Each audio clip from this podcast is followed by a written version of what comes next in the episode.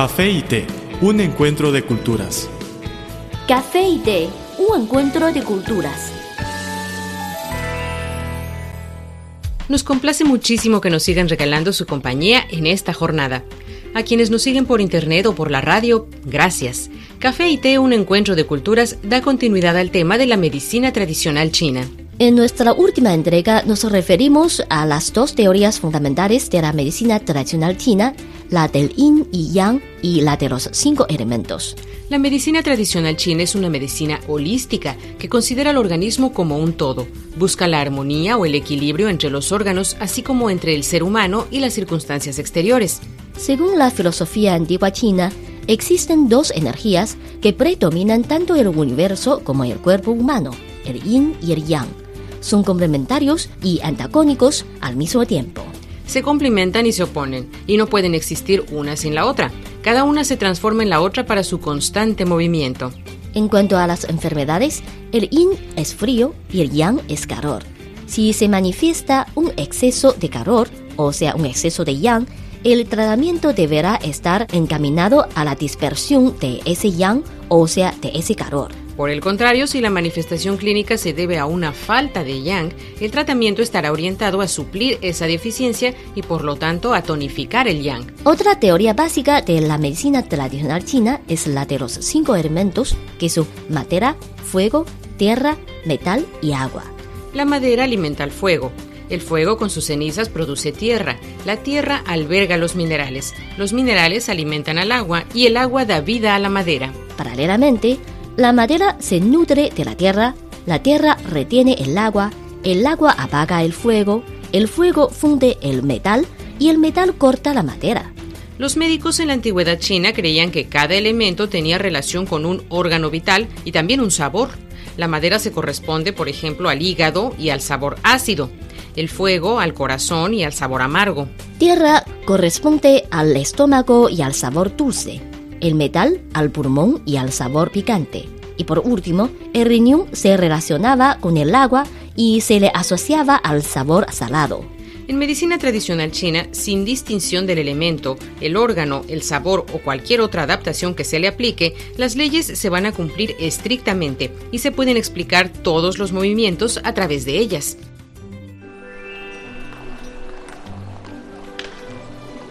Había una vez una taza de café que rondaba sola por la barra de un restaurante. Pero un día apareció una taza de té y ambos se hicieron amigos. El encuentro de dos culturas se tornó en una mezcla de diversión. ¡Eh, eh! Y conocimiento. Esto es Café y Té, un encuentro de culturas.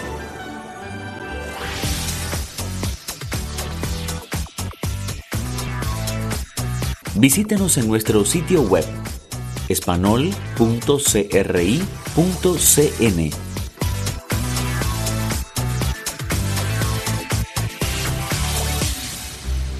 Están sintonizando Café y Té, un encuentro de culturas. Lola y Carmen les reiteramos nuestro agradecimiento por este tiempo en el que nos permiten acompañarles, ya sea a través de la onda corta o de Internet. Sobre la medicina tradicional china y la salud, seguimos conversando. Según la medicina tradicional china, los cinco elementos esenciales del universo, madera, fuego, tierra, metal y agua, también representan cinco órganos del cuerpo humano, el hígado, el corazón, el estómago, el pulmón y el riñón. En este sentido, los aspectos patológicos que se manifiestan en el organismo pueden ser interpretados por este método, el cual ofrece la base para poder tratarlos. Cada elemento genera al siguiente, al hijo, y cada elemento controla al próximo, es decir, al nieto. Así podemos interpretar todas las funciones fisiológicas y también las patológicas del organismo. En caso de una alteración patológica, como conocemos su fisiología, podemos dispersar el elemento o fortalecer el órgano afectado como resultado de esta alteración. Esto mismo se puede aplicar completamente a la dieta. Cierto, desde el punto de vista occidental se considera que una dieta es equilibrada cuando aportamos los porcentajes adecuados de carbohidratos, grasas y proteínas.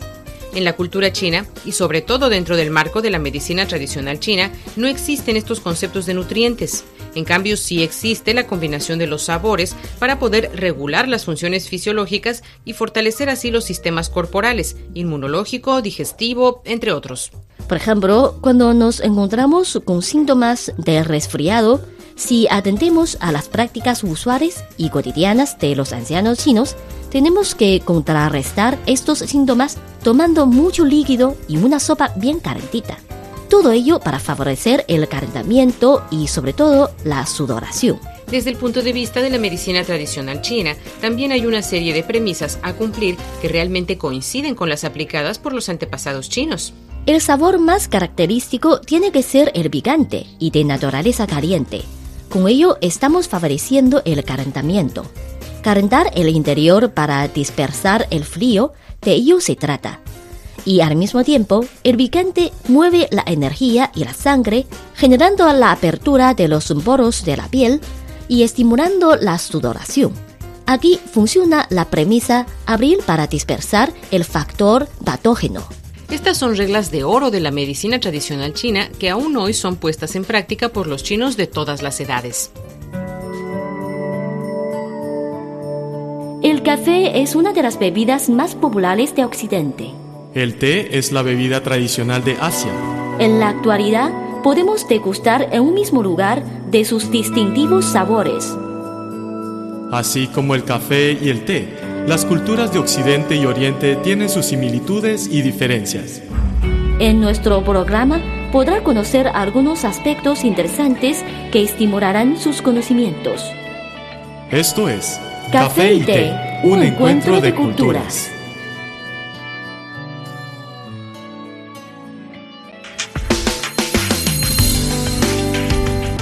Visítenos en nuestro sitio web espanol.cri cn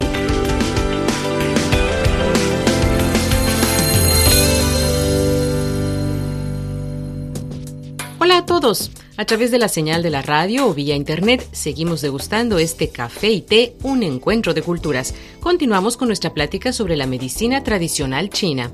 En China, cuando se tiene un resfriado, se aconseja tomar una sopa bien caliente para favorecer la sudoración. De esta forma se incentiva la eliminación del factor patógeno causante del cuadro sintomático, en este caso el viento y el frío.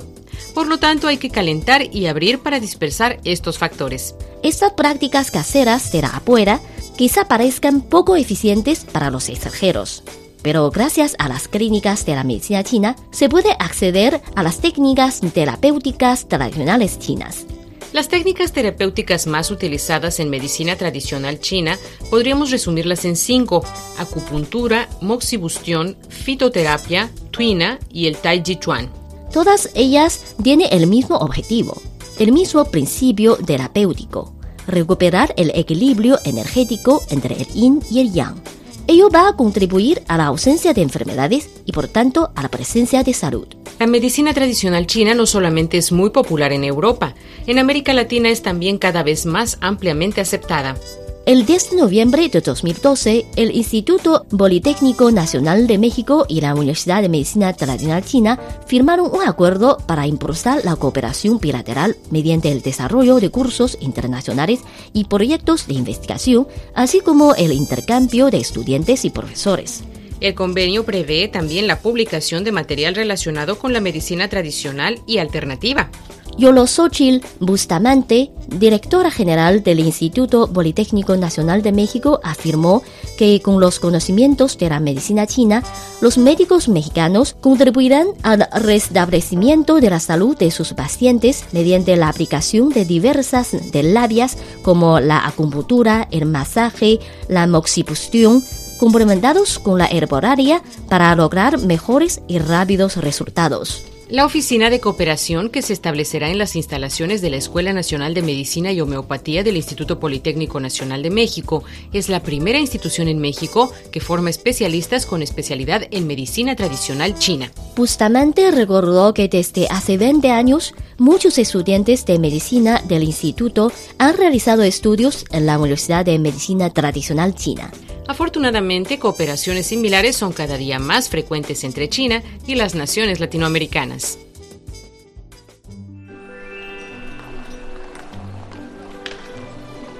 Había una vez una taza de café que rondaba sola por la barra de un restaurante. Pero un día, apareció una taza de té y ambos se hicieron amigos. El encuentro de dos culturas se tornó en una mezcla de diversión. ¡Eh, eh! Y conocimiento. Esto es Café y Té, un encuentro de culturas.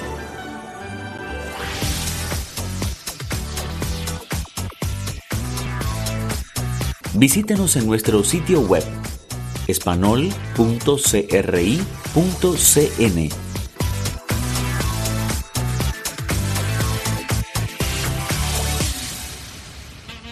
Somos Lolari y Carmen González, presentadoras de este su programa Café y Té, un encuentro de culturas. Ya nos acercamos al final del espacio de hoy. Les recordamos que cualquier contenido que prefieran recomendarnos pueden enviárnoslo por email o por correo. O en nuestras redes sociales. En Facebook nos encuentran como Radio Internacional de China y en Twitter síganos como arroba CRI Espanol. Con muchísimo gusto recibiremos sus sugerencias y comentarios. Aquí tienen nuestras vías de contacto.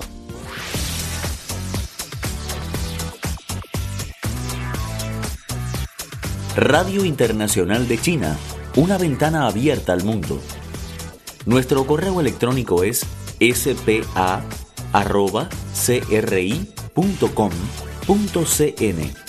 o bien puede enviarnos una carta a la siguiente dirección. Departamento de Español, Radio Internacional de China, Avenida Shijinshan 16A, Código Postal 1040, Beijing, República Popular China.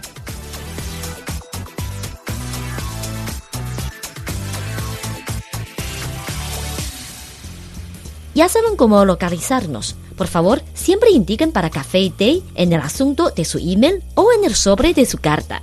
Aquí finaliza Café y Té, un encuentro de culturas, un programa hecho especialmente para usted.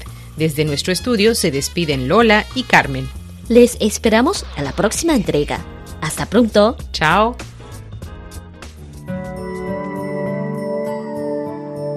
El café es una de las bebidas más populares de Occidente. El té es la bebida tradicional de Asia. En la actualidad, podemos degustar en un mismo lugar de sus distintivos sabores.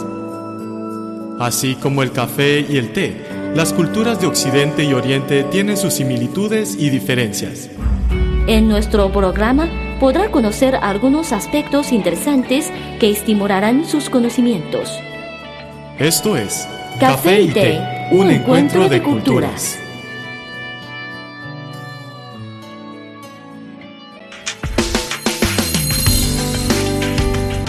Visítenos en nuestro sitio web espanol.cri.cn.